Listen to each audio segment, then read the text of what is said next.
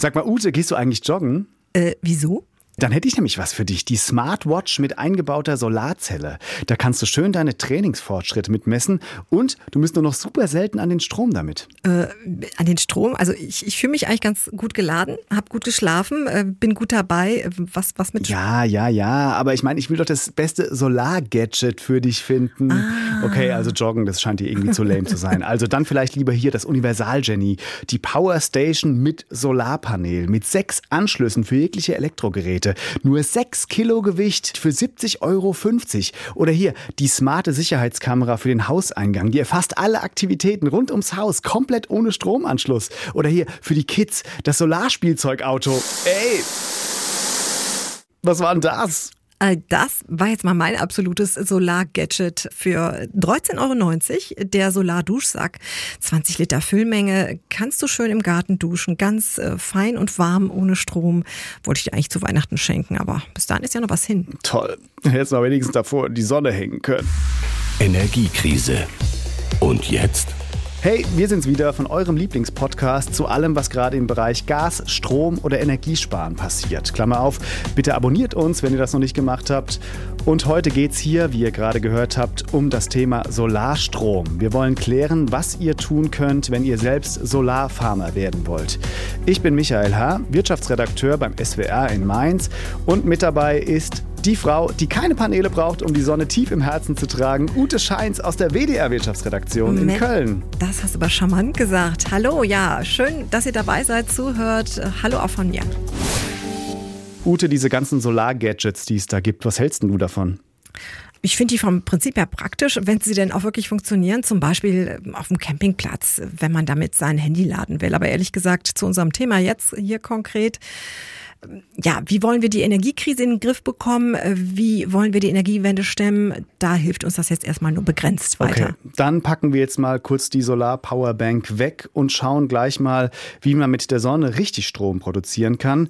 Aber davor müssen wir noch einen ganz kleinen Schlenker machen zu einer Energiequelle, die ein bisschen umstrittener noch ist als Photovoltaiktechnik, Atomkraft nämlich. Wir zeichnen diese Folge am 7. September auf und vor zwei Tagen, da hat Robert Habeck, unser grüner Wirtschafts- und Energieminister, durchgegeben, zwei der aktuell drei noch aktiven AKWs in Deutschland, die bleiben am Netz bis April 2023 als Reserve. Ute, ist das denn jetzt ein Grund zum Aufatmen? Ist die Stromversorgung damit im Winter gesichert? Also das lässt sich natürlich nicht mit hundertprozentiger Sicherheit vorhersagen. Wunder? Okay, wo Wunder? von niemandem, auch nicht, auch nicht von mir. Ich bin auch so ein bisschen skeptisch, ob so wie es jetzt äh, gewählt und entschieden ist, ob das wirklich der beste Weg ist. Denn die beiden Meiler, die sollen ja nur als Ersatzreserve laufen bleiben. Und zwar nur für den Fall dann aktiv werden, dass es im Strom, äh, im Winter mit dem Strom mal eng wird. Also du wärst eher für Normalbetrieb statt Reserve, ja? Ja, es hätte so einen gewissen Charme, äh, den kann ich dem abgewinnen, weil wir damit natürlich dann auch mehr Strom erzeugen können. Wir mehr Angebot an Strom haben. Äh, Das würde eher den äh, Strompreis dämpfen vom Prinzip her. Die Sache mit dem Reservebetrieb ist für mich äh, von Robert Habeck so ein bisschen was nach dem Motto, wasch mich, aber mach mich nicht nass. Er laviert sich meiner Meinung nach so ein bisschen durch das ganze Thema durch, aber es ist ja auch total umstritten. Ja, und deshalb werden wir bei diesem Thema auch weiter ein Auge drauf haben. Beziehungsweise in der nächsten Folge werden wir nochmal intensiv auf das Thema Atomkraft schauen. Wenn ihr da jetzt schon Fragen zu habt oder Gedanken, irgendwelche Anregungen, dann schreibt uns schon jetzt gerne eine Mail an energiekrise.ard.de. So, jetzt geht es aber nicht mehr um Übergangs- oder Reservepläne, sondern um die nachhaltigen Lösungen für unser Stromproblem. Photovoltaik ist ja heute unser Thema. Wir wollen schauen, wie fast jeder oder jede von uns ein Solarfarmer werden kann. Und das geht sogar schon, wenn man nur einen eigenen Balkon hat. Stimmt's, Ute? Genau, Balkon, Terrasse, Dachterrasse, das ist schon mal fein. Falls ich einen Balkon habe, sollte es einer sein, auf dem äh, viel die Sonne scheint und der nach Möglichkeit nicht verschattet ist, zum Beispiel, wenn ein Baum davor steht. Ideal ist zum Beispiel ein Südbalkon, Südost, Südwest, äh, sowas in der Art. Also den Balkon, den hätte ich schon mal. Punkt eins also erfüllt. Aber was brauche ich dazu noch zusätzlich? Also was an Hardware? Ich brauche dafür auf jeden Fall so ein sogenanntes Stecker-Solarmodul. Das sind bis zu zwei von diesen typischen Solarmodulen, die man kennt, mit einer Leistung bis maximal 600 Watt. Die werden zum Beispiel von außen am Balkongeländer angebracht. Also das sind diese, die man auch quasi im Prinzip vom Dach kennt, diese schwarz, grau, dunkelblauen Platten und ähm, die werden dann festgemacht. Kann ich das selber machen oder muss das eine Fachfrau machen? Ja, ich muss das machen. genau, du musst ja, das machen. Ja, also diese Stecker-Solarmodule, die sind äh, dafür gedacht, dass die Leute das äh, selber anbringen können und dafür mhm. jetzt nicht extra einen Installateur oder sowas äh, noch brauchen. Ah, super, okay. Das sind in der Regel Komplettpakete, da ist dann alles drin, was nötig ist. Zum Beispiel diese ein bis zwei Solarmodule und so ein sogenannter Wechselrichter. Das ist ein kleines Gerät, was den Gleichstrom, der von meinen Solarmodulen erzeugt wird, umwandelt in Wechselstrom, den ich dann halt auch im Haushalt gebrauchen kann. Dazu gibt's dann noch so eine Haltevorrichtung, mit der ich die ganzen Sachen, also die Solarmodule, dann am Balkongeländer zum Beispiel anbringen kann. Okay, super. Dann äh, hängen jetzt diese Module sicher am Balkon fest und produzieren da schön Strom. Und äh, wie kommt der jetzt zu mir in die Wohnung? Das Stecker-Solarmodul kann ich im einfachsten Fall draußen äh, an meine Steckdose auf dem Balkon anschließen. Mhm. Und so ist es dann auch mit meinem Stromkreis im Haushalt verbunden. Das kann dann darüber eben die Haushaltsgeräte alle versorgen. Äh, die Verbraucherzentrale empfiehlt allerdings beim Kauf darauf zu achten, dass es Geräte sind, äh, die den DGS-Sicherheitsstandard erfüllen. Also sich das merken, DGS-Sicherheitsstandard. Und ich muss äh, mich auch so ein bisschen an das halten, was die Hersteller empfehlen in Sachen Steckdose. Normalerweise reicht so eine haushaltsübliche Schuko-Steckdose für den Betrieb aus. Also Steckdose brauche ich auch noch ganz wichtig draußen. Ähm, aber Gehen wir mal davon aus, alles ist da, alles ist installiert, die Anlage hängt jetzt am Netz, die Sonne scheint schön. Wie viel Strom kann ich denn damit dann erzeugen? Also mit welcher Ernte kann ich rechnen als Neusolarfarmer? Mit so einer Steckersolaranlage kannst du im Grunde den Strom, den du tagsüber, wenn die Sonne scheint, den du da gebrauchen kannst, auch selber produzieren. Aha, so hat okay. mir der Solarexperte Jörg Suter von der Verbraucherzentrale NRW das Gerät erklärt. So ein Steckersolargerät ist dafür da, dass man den tagsüber anfallenden Grundverbrauch deckt. Also wenn das jetzt ein Modul draußen ist mit 300 Watt, das bei Sonnenschein dann, sage jetzt mal 250 Watt erzeugt, dann deckt das einfach meinen Stromverbrauch, den ich um die Mittagszeit daheim habe. Das ist dann mein Internetrouter, das sind meine Radiowecker, die den ganzen Tag Strom brauchen und eben auch mein Kühlschrank oder andere Geräte, Handylader, Telefonanlage, diese ganzen Geschichten, die versorge ich tagsüber aus so einem Steckersolargerät. Damit kann ich dann so schätzungsweise so etwa 10 bis 15 Prozent äh, vom Strombedarf äh, erzeugen und selber decken, den so eine Kleinfamilie im Jahr hat. Was muss ich denn dafür hinlegen? Also was kostet denn diese Anlage? Also je nach Größe kosten diese Sets so zwischen 400 bis 1000 Euro, mhm. aber einige Städte und Kommunen äh, fördern diese Anlagen auch und tun nochmal, was weiß ich, 100, 200 Euro oder zum Teil auch mehr noch dabei. Ah, okay. Also Förderung gibt es nicht nur für die großen Photovoltaikanlagen auf dem Dach, sondern auch für die Balkonsysteme. Ja? Genau, das ist äh, von Kommune zu Kommune so ein bisschen unterschiedlich geregelt. Also da lohnt es sich schon vorher mal nachzufragen. Okay, dann rechnen wir das jetzt mal gegen Kosten und Ertrag. Also wie lange brauche ich, bis ich dieses Geld, diese Investition wieder drin habe und dann durch den produzierten Strom dann ins Plus komme? Ja, das ist natürlich immer so ein Stück weit auch eine Wette auf steigende Strompreise. Das ist ja generell bei PV-Anlagen so. Also mhm. Also bei den hohen Strompreisen aktuell holt man mit so einem Stecker-Solarmodul in vielen Fällen die Kosten innerhalb weniger Jahre wieder raus, wenn die Preise so hoch bleiben. So schätzt zumindest Energieexperte Jörg Sutter äh, die ganze Sache ein. Bei den steigenden Strompreisen, da wird sich ein Stecker-Solargerät auch in fast allen Fällen irgendwie lohnen. Es kommt immer darauf an, wie man es betrachtet, ähm, ob man dann nach fünf Jahren sagt, es rechnet sich oder nach sieben oder acht Jahren. Aber so ein Solarmodul, das hält ja auch 20, 25 Jahre. Also von der Seite sind wir da wirtschaftlich auf jeden Fall dabei. Setzt allerdings voraus, äh, dass der Balkon äh, günstig liegt und eben kein Baum davor steht und Schatten drauf wirft. Was ist denn eigentlich, wenn ich jetzt mehr Strom produziere, vielleicht an einem schönen Sommertag, als ich verbrauchen kann, weil ich vielleicht zum Beispiel gar nicht daheim bin, die Geräte nicht laufen, aber eben die Sonne richtig knallt? Kann ich dann diesen zusätzlichen Strom am Ende verkaufen? Kann ich damit noch Geld verdienen? Also vom Prinzip her ginge das schon, aber die Balkonkraftwerke, die du da mhm. installieren kannst, selber ohne viel Aufwand, die sind dafür eigentlich nicht gemacht okay. und auch nicht gedacht. Um es nochmal ganz klar zu sagen, die Idee von so einem Stecker-Solarmodul ist, möglichst viel von dem Strom, den ich tagsüber erzeuge, auch selber direkt zu verbrauchen, denn der Strom, ja. äh, den man nicht nutzt, der geht ins Netz und äh, da habe ich dann auch nicht viel von, außer ist natürlich trotzdem ein schöner Gedanke, dass man die Allgemeinheit unterstützt. Moment, also ich, ich speise den ins Netz ein, aber ich krieg da nichts dafür, oder? Nee, wie? dafür müsstest du nämlich viel mehr Aufwand betreiben äh, einen anderen Zähler installieren, die ganze Sache abnehmen lassen. Dann hast du okay. eigentlich schon im Grunde so eine kleine Photovoltaikanlage, die dann auch offiziell anders in Betrieb genommen wird, anders mhm. abgenommen wird, anders angemeldet wird. Das ist alles schon mal dann gleich viel aufwendiger. Deswegen, wenn du dich für so ein Stecker-Solargerät entscheidest, das dann wirklich äh, so nutzen, äh, dass man die Geräte, zum Beispiel die Waschmaschine, dann auch vielleicht so programmiert, dass sie dann läuft mittags, wenn das Solargerät möglichst viel Strom produziert. Mhm. Das lässt sich ja alles Können programmieren. ja mittlerweile auch viele genau Smart Home Anwendungen oder sowas, ja. Also da lässt sich viel rausholen. Äh, zumindest wenn du es smart machst, kannst du das mm. meiste aus so einem Gerät rausholen. So würde ich es ausdrücken. Okay. Also am besten eben die Geräte so programmieren, dass die mittags laufen. Im Zweifel vielleicht auch irgendwelche, keine Ahnung, das Laptop oder sowas mittags an den Strom hängen, dass der Akku halt irgendwie voll geladen wird. Okay, aber das können ja mittlerweile auch viele, weil viele halt auch im Homeoffice arbeiten mittlerweile. Also klingt für mich eigentlich nach einem ziemlich coolen Konzept. Jetzt hole ich nochmal kurz den Bedenkenträger raus. Mhm. Darf ich das denn einfach so oder brauche ich da zig Genehmigungen von tausend Stellen? Also ich muss auf jeden Fall vorher meinen Vermieter um Erlaubnis fragen, ob er damit einverstanden ist, äh, dass ich da so eine Anlage aufstelle. Und außerdem muss ich ein paar Anträge ausfällen. Zum Beispiel das äh, Balkonkraftwerk online äh, bei meinem regionalen Netzbetreiber anmelden und auch bei der Bundesnetzagentur. Formulare, die sind online leicht zu finden, ausfüllen die ganze Sache und vom Prinzip her ist es dann auch fertig. Okay, also Solarstrom vom Balkon, das ist trotz dieser Anträge, würde ich sagen, eine eher niedrigschwellige Möglichkeit, in dieses Thema nachhaltige Energie zu Hause einzusteigen, also zu Hause selber produzieren einzusteigen. Jetzt gehen wir vielleicht noch mal ein Stockwerk höher. Die Solaranlage auf dem Dach, die ist ja schon deutlich verbreiteter, gibt es ja auch schon viel länger, das Konzept. Also bei meinen Eltern zum Beispiel, die haben die Anlage jetzt bald 20 Jahre oben auf dem mhm. Dach drauf. Aber die bringen natürlich auch eine ganz andere Leistung als jetzt diese Balkonsysteme. Also das ist dann eher sozusagen der Tesla, wenn die Balkonanlage das E-Bike ist, oder? Ja, ist sozusagen der große Bruder vom Stecker Solarmodul. Mhm.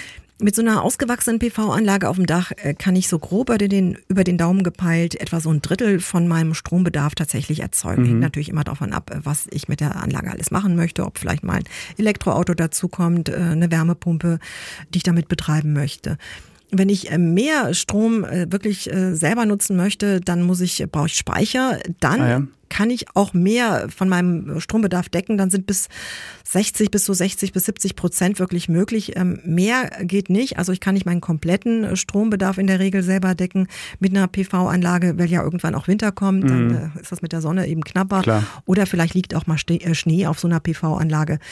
Deswegen ähm, gibt es auch nur begrenzt so eine Ausbeute. Und mhm. ich muss die ganze Sache natürlich auch äh, von einem Fachmann, von einem Installationsbetrieb in Betrieb und abnehmen lassen. Also das ist äh, alles natürlich dann auch ein anderer Kostenfaktor. Mhm, okay, aber 60 bis 70 Prozent, wenn ich diesen Energiespeicher, den Batteriespeicher noch installiere, das ist ja auf jeden Fall eine Hausnummer, würde ich sagen. Aber jetzt auch an der Stelle mal ganz kurz beziffert, mit welchen Kosten muss ich denn als Durchschnittshaushaltsbesitzer rechnen, wenn ich so eine Anlage installieren möchte? So ganz grob. Das hängt von der Anlagengröße ab. Mhm. Durchschnittspreise für so eine PV-Anlage für ein Einfamilienhaus, die liegen so ganz grob zwischen 15 bis 20.000 äh, Euro, würde ich sagen. Okay. Mit Speicher wären es etwa so 25 bis 30.000 Euro. Was aber die Sache im Moment äh, sehr schwierig macht, ist, dass die Nachfrage nach PV-Modulen wahnsinnig zugenommen hat. Ähm, das treibt die Preise, da sprechen wir ja gleich nochmal drüber. Mhm, okay, also kostet schon eine Stange Geld. Und Grundvoraussetzung natürlich, man muss auch in aller Regel erstmal ein Dach haben, ein Dach mitbringen. Wie Mieter von Solarstrom profitieren können, da sprechen wir übrigens gleich nochmal drüber.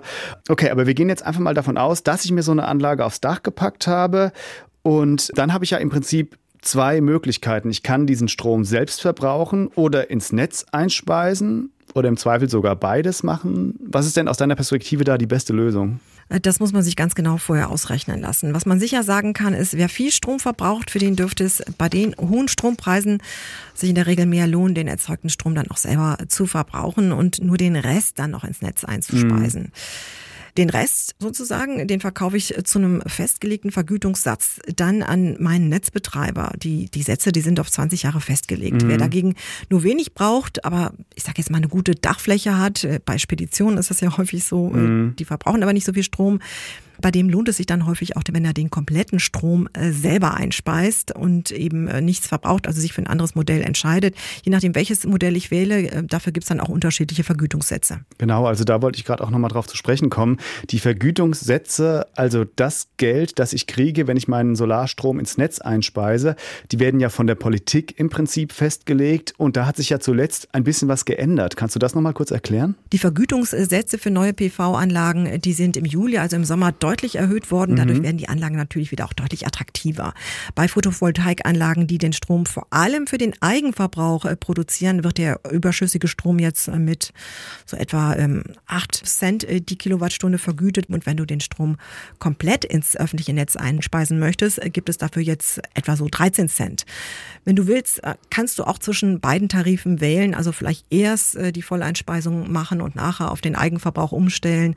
Also das ist möglich. Okay, also bei den hohen Strompreisen, die wir aktuell haben, da ist natürlich dann trotzdem vor allem wahrscheinlich das selber Verbrauchen attraktiv, ne? weil da spare ich ja dann einfach den, den Strom, den ich sonst eben zu hohen Kosten zukaufen muss. Das stimmt, ne? wenn du einen hohen Strombedarf hast, äh, mhm. dann ist natürlich das total attraktiv, wenn du dann den Strom selber machst, denn äh, wenn ich den selber erzeuge, der kostet mich dann so etwa 10 bis 15 Cent äh, mhm. als Erzeugungskosten, wenn alles mit eingerechnet wird. Bei Strom aus dem Netz dagegen, da bin ich ja schnell zurzeit bei so 40 Cent und mhm. wer weiß, vielleicht irgendwann noch mehr dabei. Äh, das kann ich mir natürlich alles oder die Differenz, die kann ich mir mit so einer PV-Anlage dann natürlich sparen. Okay, also finanziell spricht gerade eine ganze Menge dafür, über so eine Anlage nachzudenken.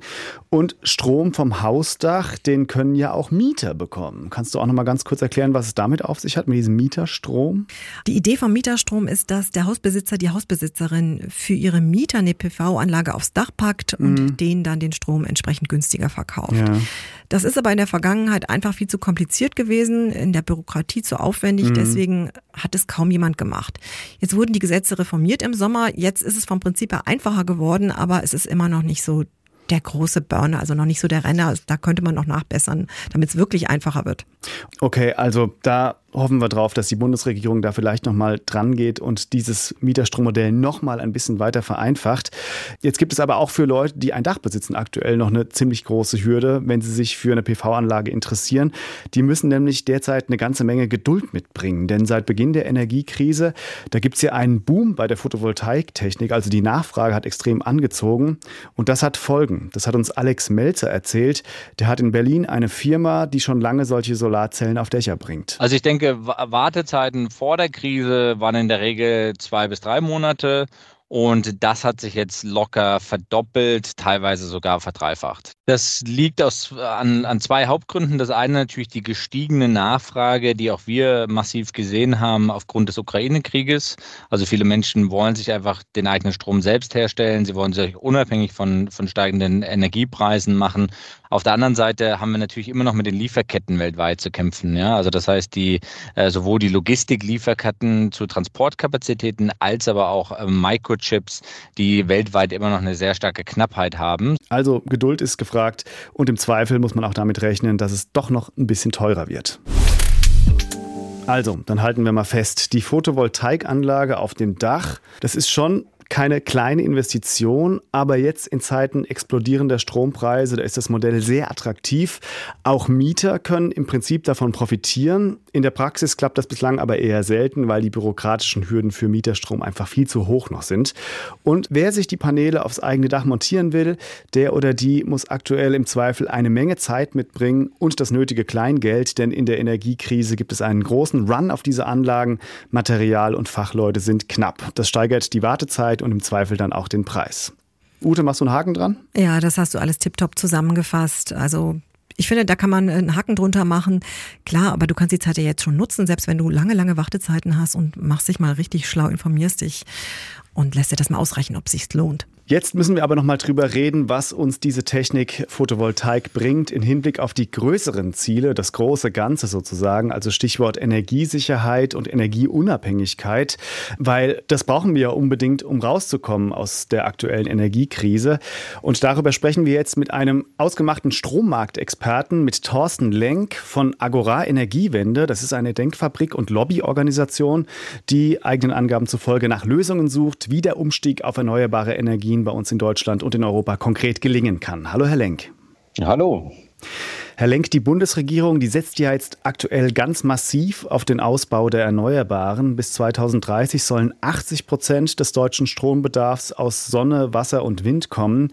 Ähm, wie groß ist denn aus Ihrer Perspektive in diesem Zusammenhang das Potenzial von Photovoltaik? Also ist das sozusagen die Haupttechnik, der Hauptpfeiler, wo die Hoffnung drauf ruht, oder ist das eher so ein Nebenschauplatz? Nein, ein wichtiger Pfeiler ist die Photovoltaik, aber mhm. auch ein wichtiger Pfeiler von anderen wichtigen Pfeilern, die wir brauchen, damit das gesamte System System klappt und wir die 80 Prozent erneuerbare Energien 2030 erreichen, weil das auch ein wichtiger Meilenstein ist, um dann letztlich 2035 ein klimaneutrales Stromsystem zu haben, was die Staats- und Regierungschefs ja auch auf der letzten G7-Konferenz beschlossen haben, dann zu erreichen. Aber kann man das vielleicht irgendwie quantifizieren? Also ist die Solarenergie wichtiger in dieser Kalkulation als jetzt zum Beispiel die Windenergie oder ist das gar nicht mal so leicht zu sagen? Na, die Solarenergie wird wahrscheinlich so etwa ein Drittel ausmachen dessen, mhm. was wir an Strombedarf in der Zukunft sehen. Darüber hinaus brauchen wir aber auch viel Windenergie, um den Ausgleich zu haben, denn nachts scheint ja eben die Sonne nicht. Und mhm. da hilft dann die Windenergie auch in anderen Zeiten Strom bereitzustellen. Und es gibt natürlich auch noch eine weitere Säule. Das sind Kraftwerke, die dann einspringen, wenn der Wind nicht weht und die Sonne nicht scheint. Und die brauchen wir auch, um ein letztlich stabiles Stromsystem zu haben. Und wenn wir dann clever sind, haben wir auch noch statt dieser Kraftwerke sogenannte Flexibilitätsoptionen, also einen flexiblen Verbrauch, dass die Industrie dann den Strom verbraucht, wenn er da ist und weniger Strom verbraucht, wenn wir weniger Wind und weniger Sonne haben. Mhm. Oder wir haben auch Speicher, die wir einsetzen können. Und alles zusammen ergibt dann ein äh, entsprechendes Stromsystem in der Zukunft, was dann klimaneutral ist. Da muss ich mal einhaken. Womit sollen denn dann diese anderen Kraftwerke laufen? Also womit sollen die dann ihren Strom erzeugen? Ja, das ist eine entscheidende Frage, weil sie eben nicht mehr so wie heute Kohle und Erdgas einsetzen, diese Kraftwerke, sondern sie dürfen keine CO2-Emissionen produzieren, die nicht irgendwie in einer Form wieder kompensiert werden können oder am besten ganz ohne. Und äh, eine Möglichkeit, das zu tun, und auf die setzen wir jetzt auch und setzt auch die Regierung, ist Wasserstoff den wir aus erneuerbaren Energien produzieren. Und wenn wir den Wasserstoff dann verbrennen in den Kraftwerken, kommt als Abgas Wasser raus und eben kein CO2 mehr. Und das ist ein, äh, zukünftig dann eine klimaneutrale Stromerzeugung, die uns auch absichert, wenn der Wind nicht weht und die Sonne nicht scheint. Schauen wir doch noch mal kurz auf die Photovoltaik. Äh, wie und wo soll ich die denn genau erzeugen? Wo liegt denn der größte Schatz? Sind das ähm, die Photovoltaikanlagen auf den Dächern oder auf dem Balkon? oder die Äcker, wo man doch oben so ein bisschen Photovoltaikanlagen macht und unten drunter dann Beeren wachsen lässt? Oder was sagen Sie da? Ja, weil wir eben schon versiegelte Dachflächen haben, ist es sinnvoll, diese Dachflächen auch zu nutzen. Zudem ist dann der, die Erzeugung äh, des Solarstroms auch verbrauchsnah. Das heißt, wir brauchen nicht so viel Netze, wenn wir den Strom dort erzeugen, wo wir ihn verbrauchen. Deswegen sind äh, nahezu sämtliche Dächer, die wir nutzen können, natürlich stellen großes Potenzial dar mhm. für die Anlagen dort. Aber das alleine reicht dann eben auch nicht aus, sondern wir brauchen auch die meist größeren und damit auch günstigeren äh, Freiflächenanlagen auf den landwirtschaftlichen Flächen, auf den Ackerflächen, um das optimal zu nutzen. Und wir sagen, etwa ein Drittel wird auf dem Dach sein und zwei Drittel eben auf der, auf der Fläche. Mhm. Ah ja, okay. Ähm, ich würde noch mal ganz kurz von diesen Visionen 2030, 2035 zurückkommen in die Gegenwart. Ähm, wir lesen ja aktuell sehr häufig den Vorwurf, in Anführungszeichen, dass sich die Erzeuger von erneuerbaren Energien, also natürlich auch Photovoltaik-Stromerzeuger, jetzt gerade so ein bisschen die Taschen voll machen, weil der Strompreis ja extrem gestiegen ist, eben infolge des hohen Gaspreises. Haben wir hier in der Sendung schon ein paar Mal drüber gesprochen, dass der teuerste Stromproduzent den Strompreis festsetzt. Ist da was dran aktuell oder ist das vielleicht so ein bisschen ein Blame Game an der falschen Stelle? Auch hier wieder, es kommt drauf an, weil einige Anlagen eine feste äh, Vergütung letztlich kriegen und weiterhin mhm. äh, die gleiche Vergütung vom Netzbetreiber kriegen für den eingespeisten Strom, den sie auch früher schon gekriegt haben. Häufig die, die also auch auf dem, auf dem, Dach produzieren wahrscheinlich dann oft, oder? Genau, also mhm. gerade diese kleineren Anlagen auf ein oder zwei Familienhäusern sind in der Regel Anlagen, die da gar nicht von profitieren, mhm. von den aktuellen Marktentwicklungen. Das zeigt sich aber, dass die, äh, die, die Netzbetreiber, die diesen Strom dann auch vermarkten, diese Gewinne einfahren. Wenn man sich das äh, Umlage, EEG-Umlagekonto anguckt, sieht man auch, wie dort die Milliarden auflaufen mittlerweile und sich da der Gewinn äh, letztlich auch niederschlägt. Mhm. Das bleibt also, das Geld bleibt also quasi im, im System. Und es gibt aber auch Anlagen, die anders vermarkten, die ihren Strom nicht an den Netzbetreiber direkt liefern, sondern selbst vermarkten und Abnehmer für diesen Strom finden. Und äh, da kann es durchaus sein, je nachdem, wie die Verträge geknüpft sind, dass diese Strommengen auch mehr Erlöse jetzt erzielen, als ursprünglich mal erwartet wurde.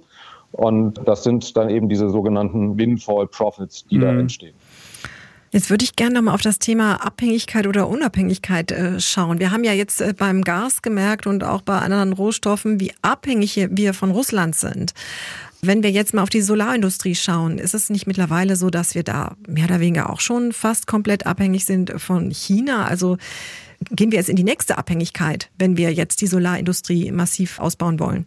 Ja, also Solarenergie ist klar vom äh, Weltmarkt abhängig und hier hat eben China einen großen Anteil. Es gibt aber durchaus auch Unternehmen, die in Deutschland investieren wollen und in Europa investieren wollen. Und genau das sollten wir politisch auch stärken. Die Regierung sollte hier äh, die Solaindustrie ankurbeln, damit wir es schaffen, dass wir auch die Produktion dieser Anlagen wieder nach Deutschland und Europa holen, dass uns das auch ein Stück weit unabhängiger macht von den Transportketten über äh, längere Distanzen. Und das macht uns dann auch letztlich unabhängiger von äh, asiatischen Herstellern und Märkten. Wie könnte sowas konkret passieren? Also was, welche Voraussetzungen müssen da geschaffen werden, dass diese Industrie wieder zurückwandert? Weil wir hatten sie ja schon mal in großem Ausmaß in Deutschland bei uns. Ja? Genau, wir, wir hatten sie schon mal. Die ist letztlich ausgebremst worden durch regulatorische Maßnahmen auch und dann aus Deutschland und äh, weitgehend verschwunden. Und wir kriegen es wieder hin, wenn wir beispielsweise jetzt durch die Zinsanstiege auch überlegen, günstige Kredite für die Investitionen bereitzustellen, Genehmigungen möglichst schnell bereitzustellen, damit die Hersteller auch schnell bauen und anfangen können zu produzieren. Und letztlich brauchen wir sowas wie eine Geschwindigkeit bei den erneuerbaren Energien, wie wir es auch bei, bei LNG-Terminals haben. Was ich mich frage, hat die Bundesregierung denn die Weichen jetzt richtig gestellt, damit die Erneuerbaren so richtig an den Start kommen und äh, die Leute wirklich auch die Dächer voll machen und jedes äh, Balkonkraftwerk nutzen? Die Bundesregierung hatte ja jetzt dieses Osterpaket vorgelegt, was die erste Gesetzesnovelle dargestellt hat. Gerade was die nächsten Jahre anbelangt, stellen wir fest, dass das nicht ausreicht. Es ist ein deutlich schnellerer Zulauf von PV möglich. Und dafür braucht es eben dann auch einen schnelleren Anschluss der Anlagen, die gebaut werden, an das Netz. Genehmigungsverfahren für Freiflächen-PV-Anlagen müssen beschleunigt werden. Und wir müssen auch nochmal die Regularien, die wir für den Eigenverbrauch haben und für Mieterstrom haben, überdenken, um hier einfach schneller zu werden und den Strom aus den Photovoltaikanlagen auch schneller nutzen zu können. Denn letztlich hilft jede PV-Anlage, die wir jetzt zubauen, uns in der Energiekrise unabhängiger zu machen von fossiler Kohle und von fossilem Gas.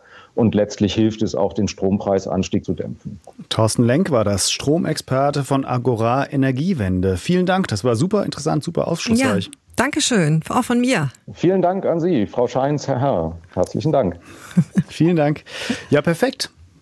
Also ich finde, das ist schon irgendwie auch ein bisschen wirklich der springende Punkt. Ne? Also Solarstrom, da steckt schon wirklich eine ganze Menge Potenzial drin für unsere Klimaziele, ja, für unsere Unabhängigkeit jetzt von Russland in der Gaskrise. Aber richtig unabhängig werden wir natürlich auch nur, wenn wir diese Industrie zumindest zu einem wesentlichen Teil wieder bei uns ansiedeln. Ne? Sonst ähm, mhm. vertreibst du da den Teufel mit dem Beelzebub ein Stück weit. Ne? Ja, es, aber ja. es gibt ja schon, es gibt ja schon einige erfolgsversprechende Ansätze jetzt auch bei uns. Es hat sich ja, es haben ja schon einige Firmen wieder ihre Produktion hier hochgefahren. Mhm. Kann man ausbauen. Ja, also dieses Pflänzchen, das muss man einfach hegen. Ne?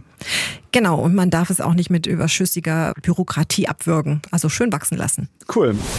So, jetzt seid ihr wieder dran. Solarstrom vom Balkon oder sogar vom eigenen Dach. Könnt ihr euch das vorstellen oder seid ihr möglicherweise schon dabei und könnt Erfahrungswerte mit uns teilen? Dann schreibt uns doch einfach Gedanken oder Fragen zum Thema. Könnt ihr uns wie immer zukommen lassen an die Adresse energiekrise.ard.de.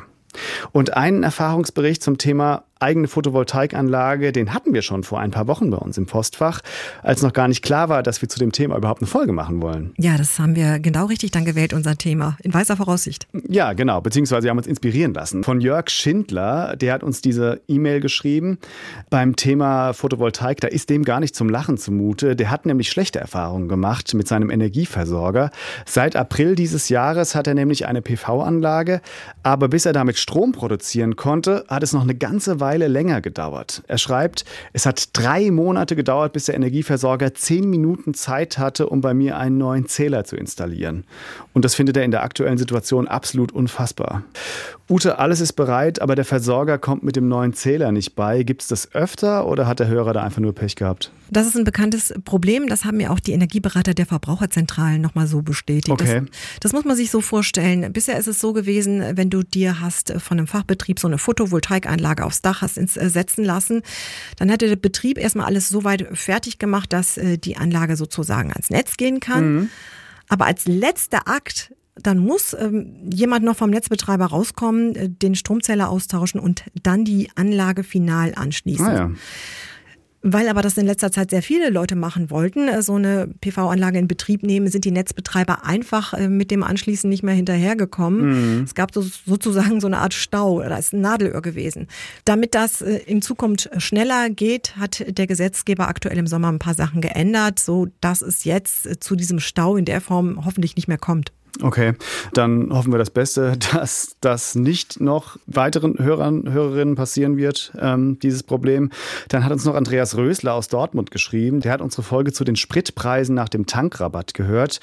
Und der hat sich an einer kleinen Sache ein bisschen gestört. Wir hatten ja beide erzählt, dass wir aktuell ein bisschen langsamer fahren als früher, auch auf der Autobahn.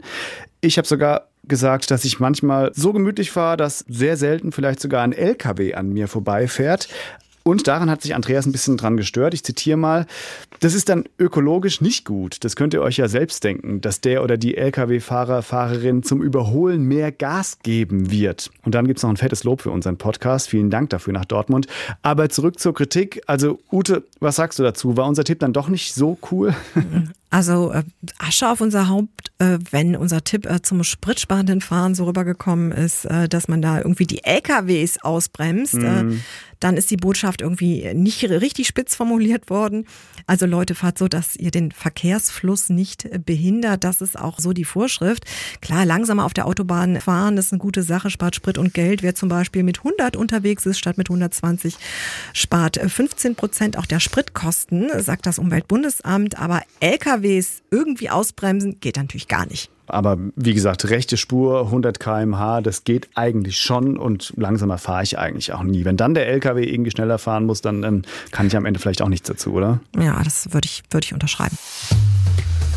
Dann sind bei uns für den Moment keine Fragen mehr offen. Danke schon mal für eure Anregungen. Wie gesagt, wenn ihr noch was auf dem Herzen habt, Fragen, Kritik oder ja, vielleicht einen Gedanken zu dem Thema Atomkraft, wie uns die jetzt helfen könnte in der aktuellen Situation, dann schreibt uns gerne an energiekrise.ard.de. Und damit sind wir für heute durch, ne? Ute, Vielen Dank, dass du wieder dabei warst und dein breites Wissen mit uns geteilt hast. Ja, danke euch auch fürs Zuhören und dir fürs Fragen stellen. Danke, tschüss. tschüss. Energiekrise. Und jetzt? Produziert für die ARD von SWR, WDR, HR und RBB. Bei uns bekommt ihr ja jede Woche die Hintergründe zu einem bestimmten Aspekt der Energiekrise. Wenn ihr euch genauso für die großen Nachrichtenthemen des Tages interessiert, dann hört doch mal bei den News Junkies rein. Das ist der Nachrichtenpodcast von RBB 24 Inforadio. Vor kurzem haben die sich übrigens auch mit der Energiewirtschaft, mit dem Thema Gasumlage oder auch grünem Wasserstoff beschäftigt. Aber eben auch zu Politik, Gesellschaft oder Sport gibt es da von Montag bis Freitag täglich Hintergründe. Den Podcast, den findet ihr in der ARD Audiothek oder in der Podcast App eurer Wahl. Einfach nach News Junkies suchen und kostenlos abonnieren. Und natürlich haben wir auch den Link zum Podcast in die Shownotes gepackt.